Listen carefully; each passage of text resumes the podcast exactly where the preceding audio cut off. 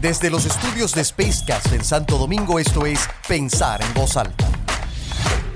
Comunicar y actuar en la era del Big Data y la inteligencia artificial.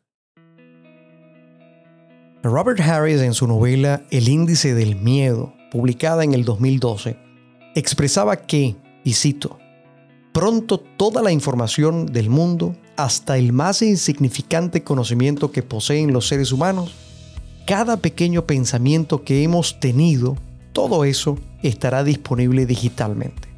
Todas las carreteras del planeta, todos los edificios, en todos los sitios a los que vamos los humanos, todo lo que compramos, todas las webs que visitamos dejan un rastro digital tan claro como la baba de una babosa. Y los ordenadores pueden leer, buscar y analizar esos datos y extraerles un valor de formas que todavía no podemos ni siquiera concebir. De esta frase hace ya más de 10 años.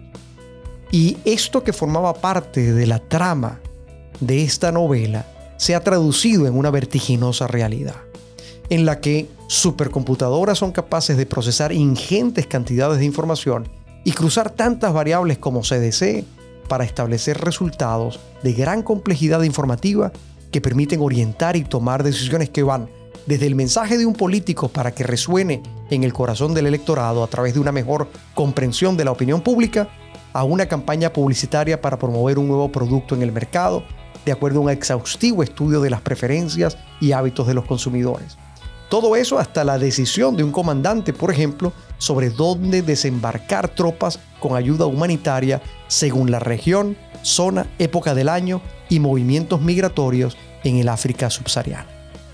Vivimos un momento histórico de cambios cada vez más violentos, sociedades más volátiles y cúmulos de información que se hacen cada vez más interactivos, donde el acceso se hace cada vez más democrático, económico o incluso gratuito, tal como pretende Mark Zuckerberg. A pesar de la resistencia, afrontamos un caudal de información cada vez de mayor flujo, donde los conceptos tradicionales de emisor y receptor parecieran borrarse en la intrincada red que resulta de sus interacciones, de esas nuevas técnicas y herramientas disponibles que generan nuevas expectativas y que redefinen la forma en que nos comunicamos y nos relacionamos. Las nuevas tecnologías disponibles para la captura de información también están sujetas al cuestionamiento ético de quienes procuran defender a partir de los derechos civiles, la privacidad de los individuos. Todo esto ante el creciente cúmulo de información que es recolectada y utilizada con diversos fines. Tal como lo expone, por ejemplo, la American Civil Liberties Union en su ilustración de una persona ordenando una pizza y sometiéndose en consecuencia al uso por parte de terceros de su información personal. Si quieren escucharla, vayan a www.aclu.org